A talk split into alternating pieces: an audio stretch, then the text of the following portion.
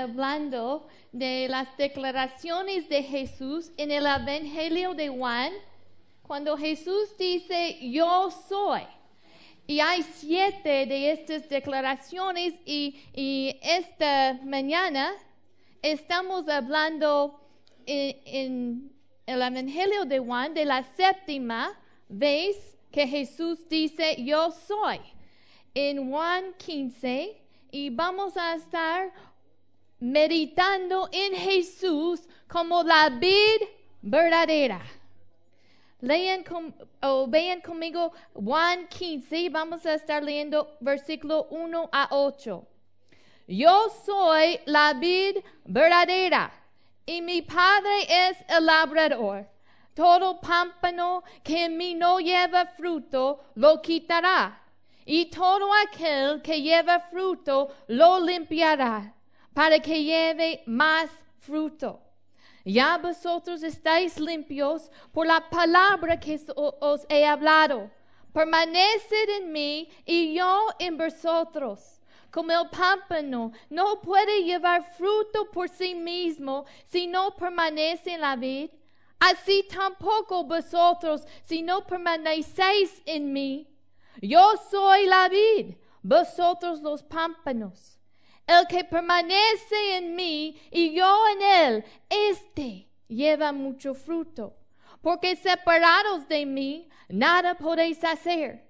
El que en mí no permanece será echado fuera como pámpano y se secará. Y los recogen y los echan en el fuego y arden. Si permanecéis en mí y mis palabras permanecen en vosotros, pedid lo que queréis y os será hecho. En esto es glorificado mi Padre, en que llevéis mucho fruto y seis así mis discípulos. La palabra esta mañana nos dice que Jesús es la vid verdadera. Y quiero que nosotros vemos qué quiere decir eso para nuestras vidas.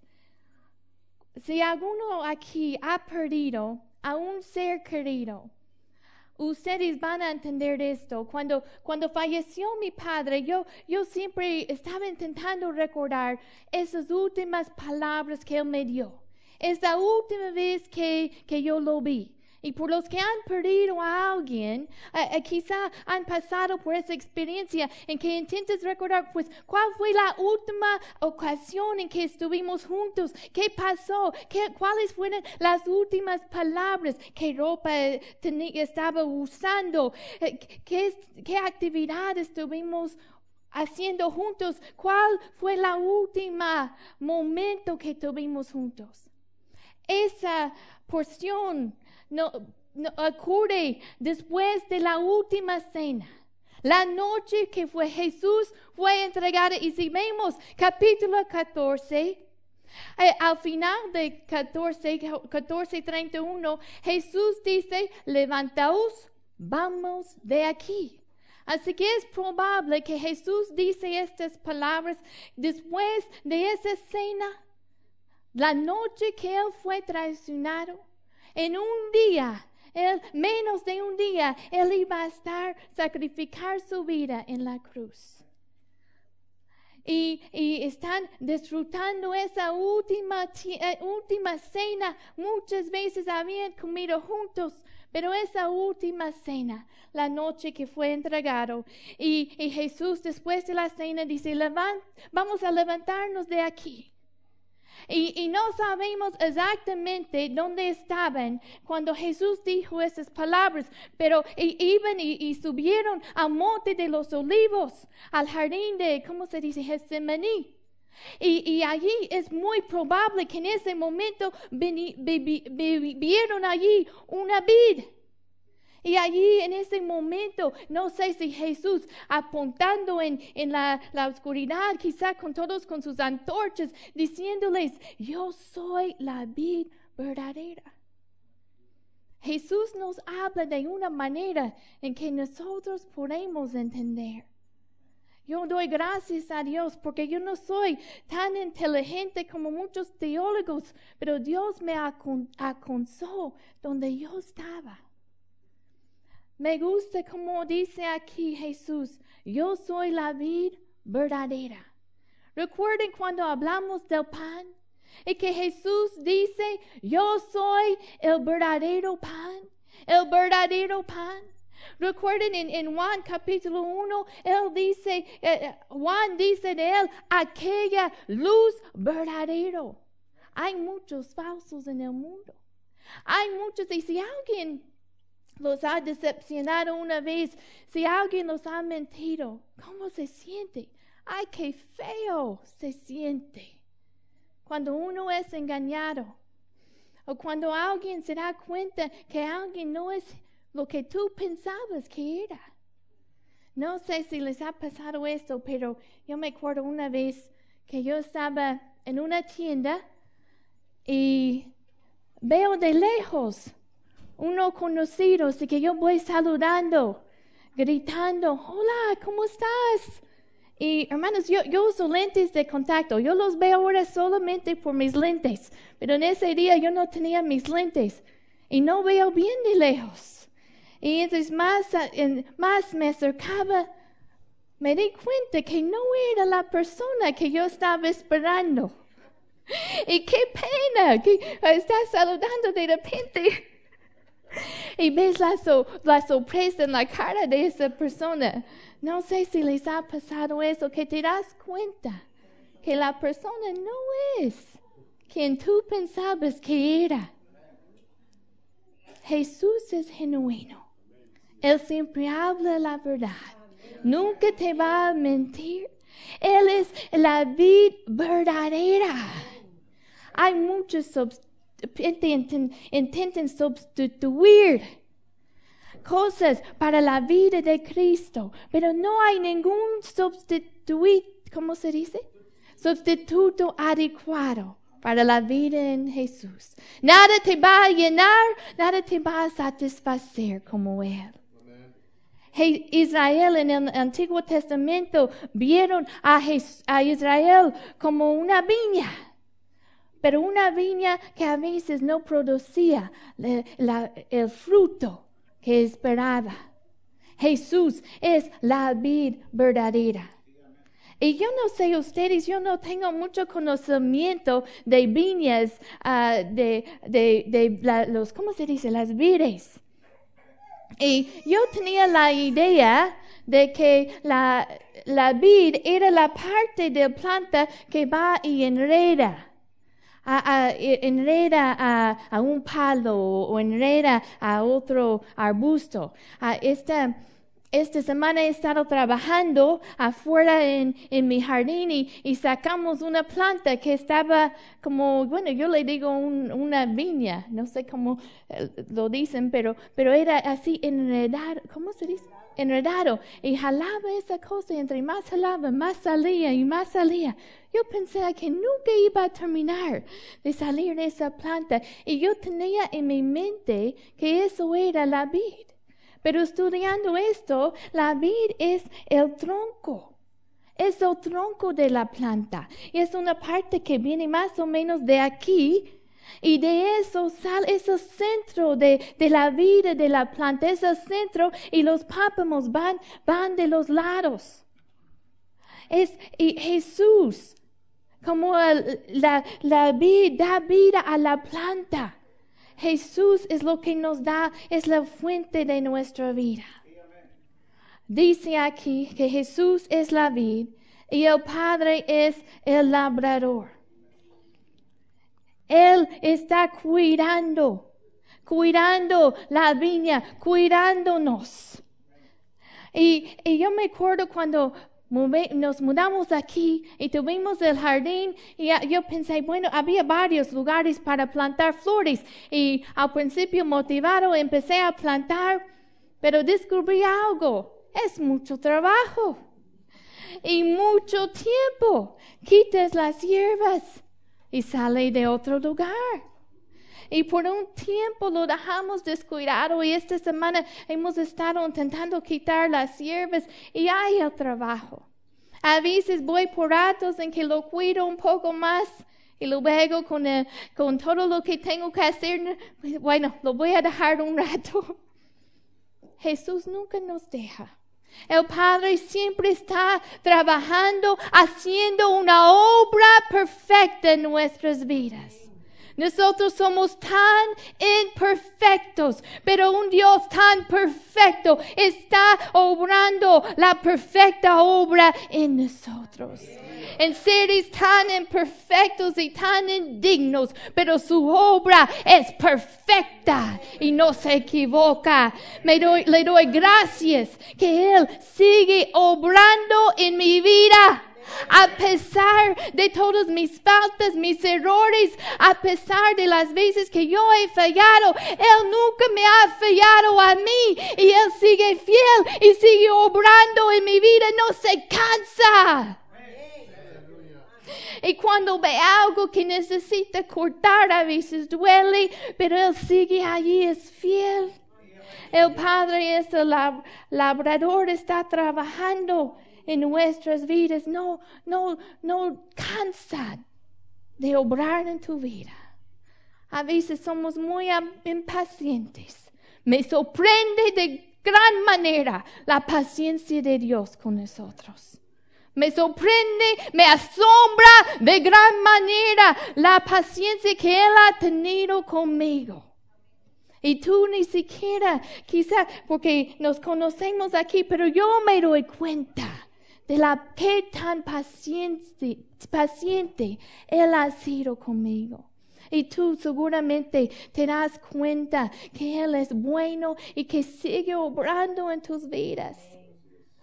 A veces nosotros los hombres queremos rápido dejar a alguien, rápido rendirnos y decir, bueno, no va a cambiar. Pero Dios es paciente y es fiel y sigue obrando en su misericordia. Él es el labrador. ¿Cuál es el interés del labrador?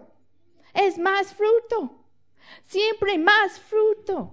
Quiere ver fruto en sus vidas. Yo nunca he conocido a alguien que planta una planta y dice, bueno, no me, no me importa si produce fruto. Nunca he conocido a alguien que, planta verduras y dice, bueno, no me importa si, si rinde o si no rinde. No, quiere ver más fruto y trabaja y obra para que vea más fruto. Él es el labrador. ¿Cuál es el fruto? Vayan conmigo. Y quiero que veamos dos tipos de fruto. Fruto que es externo y fruto que es interno. Primero vamos a ver fruto que es externo. Vayan conmigo a segundo de, ay, perdón, Tito 3, versículo 14. Tito 3, versículo 14.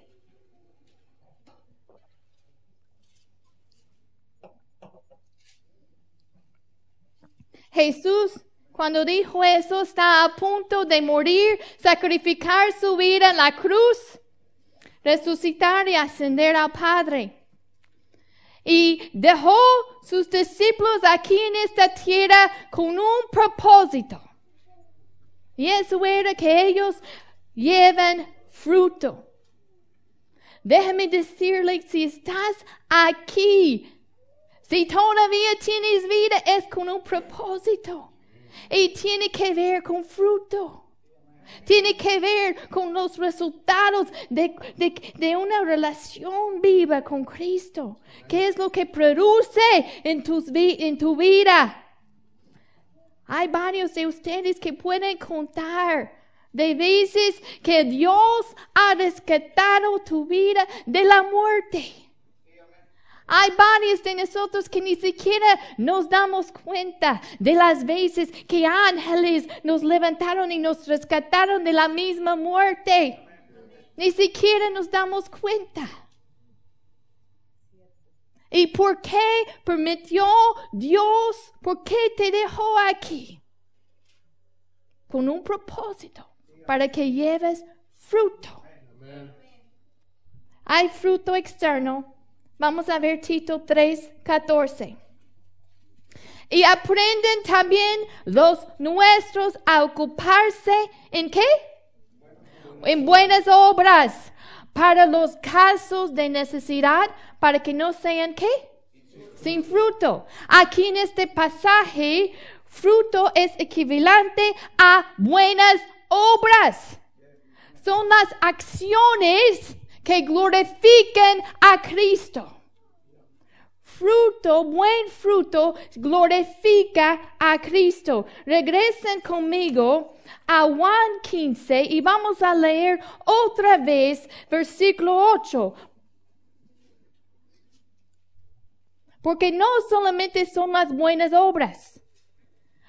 Sabemos que no somos salvos por obras, pero una vez que recibimos a Cristo, es el, deseo de Dios y Él nos ha criado para que hacemos buenas obras, según Efesios 2, 10. Juan 15, 8 dice, en esto es glorificado mi Padre en que llevéis cuánto fruto, mucho fruto y seáis así mis discípulos. En esto es glorificado mi Padre que llevéis mucho fruto.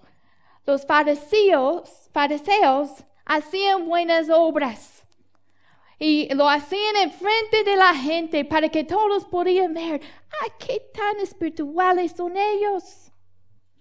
¡Qué, qué buenos son! Mírenlos. Pero ¿sabes qué? Jesús quiere que, que la gente pueda ver nuestras buenas obras.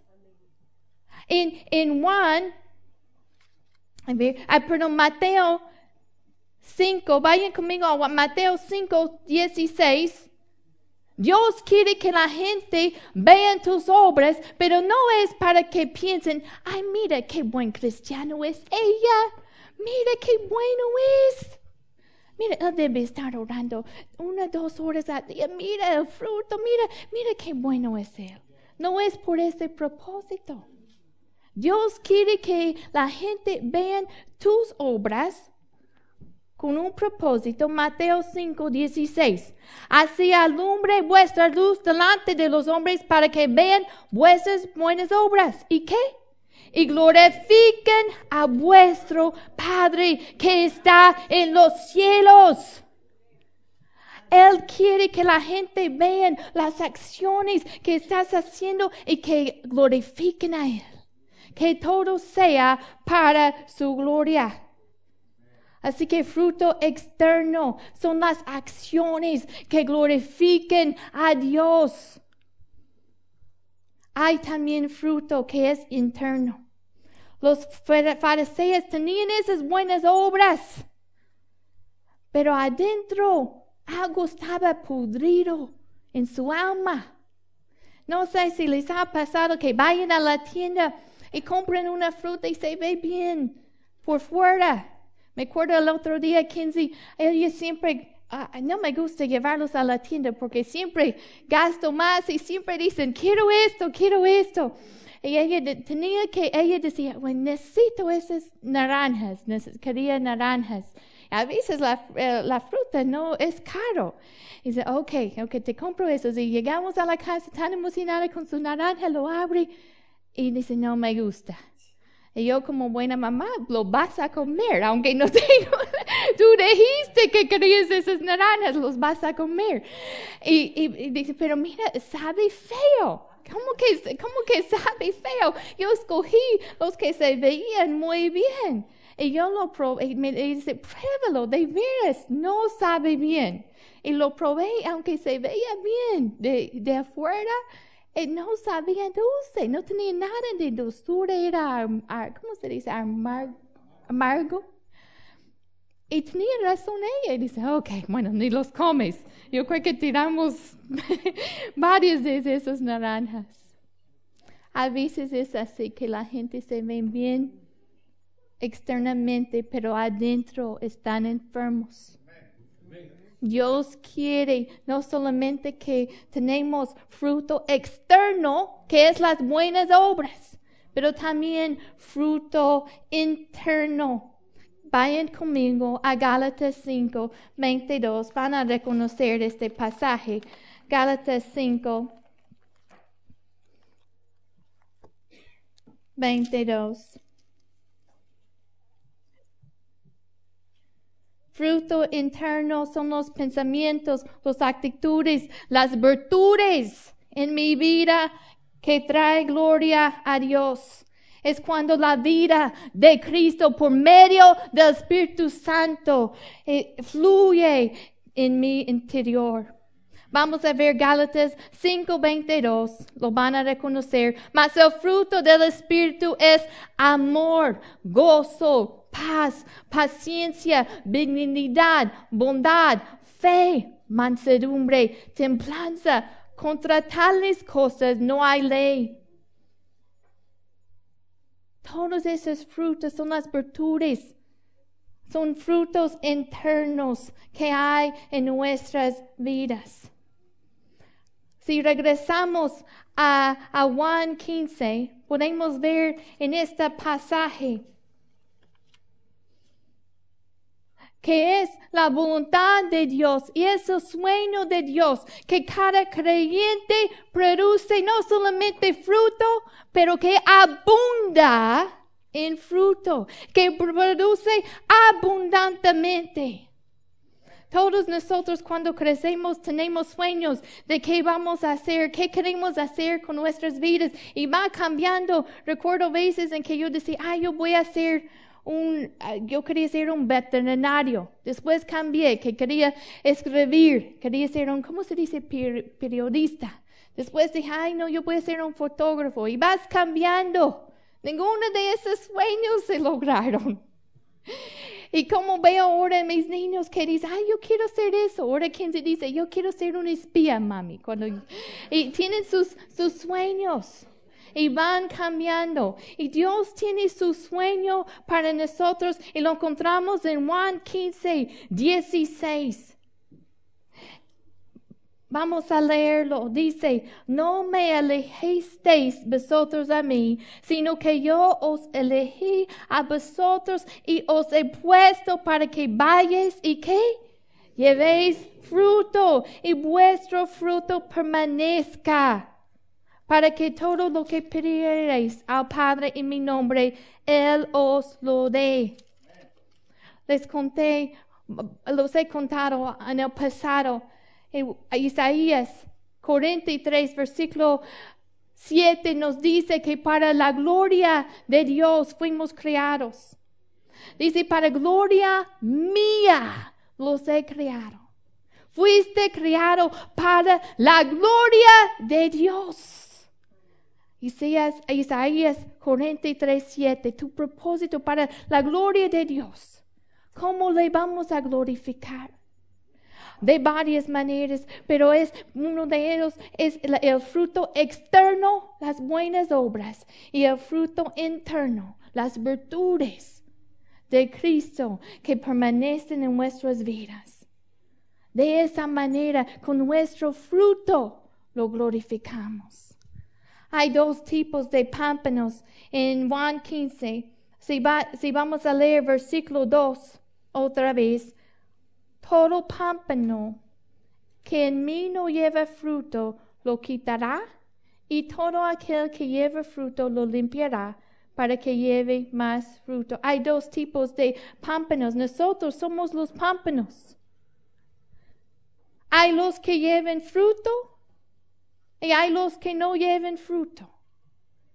Los que no lleven fruto son los que no permanecen en Cristo. La palabra permanecer quiere decir continuar, vivir, tener esa relación, esa comunión, esa unión con Cristo, esa conexión con Cristo. Y los que no permanecen, ¿qué pasa? No lleven fruto. ¿Y qué pasa con el pámpano que no lleva fruto? Dice aquí, lo quitará. Si seguimos leyendo, versículo 6 nos dice, el que en mí no permanece será echado fuera como pámpano y se secará y los recogen y los echan en el fuego y arden.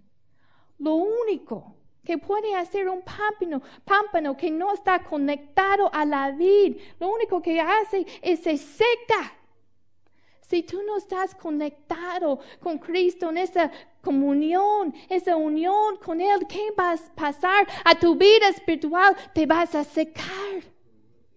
He escuchado gente, varias personas dicen, bueno, yo siento seca, así se dice seca, siento ese,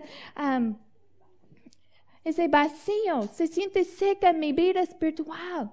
Conéctate a la vida permanezca. Mire, versículo 4, permanecer en mí. Es un mandato de estar en comunión, en unión con Él, de vivir, de continuar en relación íntima.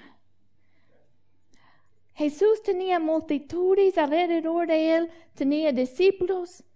Y entre los discípulos tenía uno a Juan que, ¿cómo se dice? Estaba sobre su pecho, que estaba más cerca de él. Y yo no sé ustedes, eso ha sido mi deseo y mi oración. Recuerden cuando, cuando Miriam y Aarón empezaron a criticar a Moisés, Dios les dice, bueno, a los profetas yo les hablo en sueños, en visiones, pero a Moisés cara a cara le hablaré. Era tanta la amistad, la intimidad que tenía él, que era diferente, era más profundo. Yo quiero, yo deseo para, para mi vida, para tu vida, que, que tenemos ese tipo de intimidad que no es común, que es tan profundo que quizá otros, puede decir Dios, quizá otros se queden en la multitud, pero Él o ella está cerca de mí y hablamos, así en intimidad como amigos, como dice de Moisés, cara a cara le hablaré. Yo deseo ese tipo de comunión. Y el mandato es permanecer en mí, versículo 4. Así que hay los que no permanezcan se secan. Hay otros que sí permanecen. ¿Y qué es lo que pasa con los que permanecen? Mira versículo 2. Y la primera cosa no es tan agradable. Dice, lo limpiará. Eh, trabajando allí en el jardín tuvimos que limpiar muchas cosas y cosas que estaban muertas tuvimos que cortar y quitar y y a veces es lo que Dios hace en nuestras vidas, áreas del pecado, áreas que producen no vida, pero muerte en nuestras vidas, Dios empieza a cortar. Y es un proceso de crecimiento y a veces no es agradable.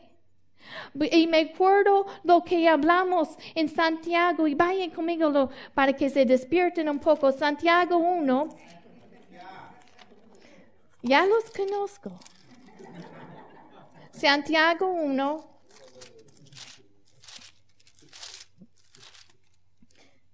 Versículo 2. Recuerden, es la voluntad de Dios que no solamente tenemos fruto, pero mucho fruto. Si tienes mucho, quiere que tengas más. Pero ¿cómo lo va a hacer? Quiere que seas abundante en esas áreas.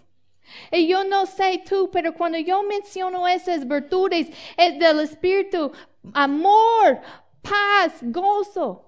Y si pongo ahí junto con eso la palabra abundante, yo puedo pensar en al menos uno, dos, tres o quizá más que la palabra abundante no es buena descripción de lo que experimento 100% de las veces. Pero es la voluntad de Dios que abundamos, que hay abundantemente esos frutos. Abundancia en paz, abundancia en amor, un gozo abundante, una benignidad abundante, dominio propio. Lo quiere ver de una manera abundante en tu vida. Pero a veces sentimos que nos falta y a veces es verdad que nos falta. Vamos a ver qué es lo que hace el Señor cuando nos falta. Si leemos aquí, vamos a leer uno, Santiago 1, versículo 2, hermanos míos, tened por sumo gozo cuando os halléis en diversas pruebas, sabiendo que la prueba de vuestra fe produce paciencia. Mas tenga la paciencia su obra completa para que seáis perfectos y cabales, sin que os falta, os falte cosa alguna. Cuando, nos, cuando tenemos una falta en una de esas áreas, a veces Dios permite esa prueba de la fe para que Él hace y Él puede empezar a podar y empieza a hacer la obra en nuestras vidas para perfeccionar ese fruto, para que llevéis más fruto. A veces es, Él quita esas áreas que producen muerte. Yo escuché la historia de, de un vecino que mudó en nuevo casa y, casa y allí estaba una, una vid. Y la vid estaba en la cerca. Y sale y ve el vecino que estaba quitando, quitando, cortando esa vid. Y él decía, oye, pues no te gustan las uvas, ¿verdad? ¿Por qué estás quita- quitando nuestra vid? Y el vecino le dice, seguramente tú no sabes de, cómo crecer uvas, porque esta planta si lo dejo, si lo permite, e- esa planta va a llenar toda la cerca, pero la, el fruto no va a ser tan dulce. Dios quita no solamente las partes muertas, pero a veces nosotros queremos todo en exceso. Estamos tan ocupados. Llenamos la vida con actividades. Llenamos la vida con, con tantas cosas en exceso. Nos gusta, vamos a McDonald's y ¿qué queremos? El Big Mac. El que es grande. Queremos lo grande. Y queremos llenarlo mucho, mucho. Y a veces para que somos eh, eh, efectivos, Dios quiere cortar algunas cosas. Y yo, Dios ha trabajado con esto en mi vida. Yo tengo prioridades en mi vida que son claros. Y a veces tengo que decir no. O tengo que limitar otras actividades para dar prioridad. La oración es una prioridad. Y a veces, yo siempre, yo siempre antes escribía en los papeles mi lista de cosas que hacer. Y escribí, ay, tengo que hacer eso para que no se me olvida. Y siempre lo, eh, siempre lo, lo perdía en la hoja. Así que yo sentía más paz que mi li- lista se quedaba más corta. Y ahora con la tecnología lo pongo en mi teléfono. Y ahí veo, ay, es una larga lista. Todo lo que da, los quehaceres. Pero a veces tengo que poner eso a un lado. Porque tengo prioridades. A veces tengo que limitar, no puedo llenar, llenar, llenar mi vida con cosas que no importan para la eternidad. Tengo que ver cuáles son las prioridades. Les voy a decir cuando empezamos la iglesia y vimos que, y yo creo que pasa en cada iglesia, que vienen gente y no se queden. Y hay momentos en que, que uno se siente, ay, triste, ¿por qué se fue esa persona? ¿Por qué tienes tanto amor para esa persona? Y un pastor al principio nos explicó el proceso de crecimiento. Él dice, van a haber tiempos en que se llena la iglesia y, es momentos de gozo, es momentos de avivamiento, es momen- momentos de crecimiento en números. Hay otras veces que el Señor empieza a podar. Si alguien quizá, por cualquier sea la razón, si no están produciendo fruto aquí, que Dios los lleva a otro lugar donde allí pueden producir fruto. A veces no es un proceso tan agradable, pero es parte del proceso de crecimiento. Y eso me ayudó a mí a entender no solamente en nuestra vida individual, pero la vida en grupos. Dios empieza a podar a veces. No es agradable, pero es parte del proceso de crecimiento. Para que, porque el, el labrador está cuidando tu vida Y su interés es que lleves más fruto, más fruto. Así que a veces tenemos que limitar, queremos llenar, llenar, llenar el tiempo con cosas. Estaba escuchando ah, cuando, y no sé ah, si, si es verdad, pero así lo, lo recibí la información que cuando Walt Disney estaba haciendo la película de, ¿cómo se dice? Blanca Nieves, que pasó dos, 240 días 240 días en una porción de solamente cuatro minutos. Y cuando sacaron la película, aunque le gustó esa parte, decidía que no, que no, que no era beneficioso para la película y terminaron no usando esa, esa parte. 240 días de trabajo y ni, ni lo usaron. Hay muchas veces que nosotros llenamos el tiempo con cosas que quizá no son malos, pero no tienen importancia para la eternidad. Hay que tener prioridades. Si el fruto va a ser más dulce, si vas a ser más productivo, deja que el Señor hace su obra de limpieza.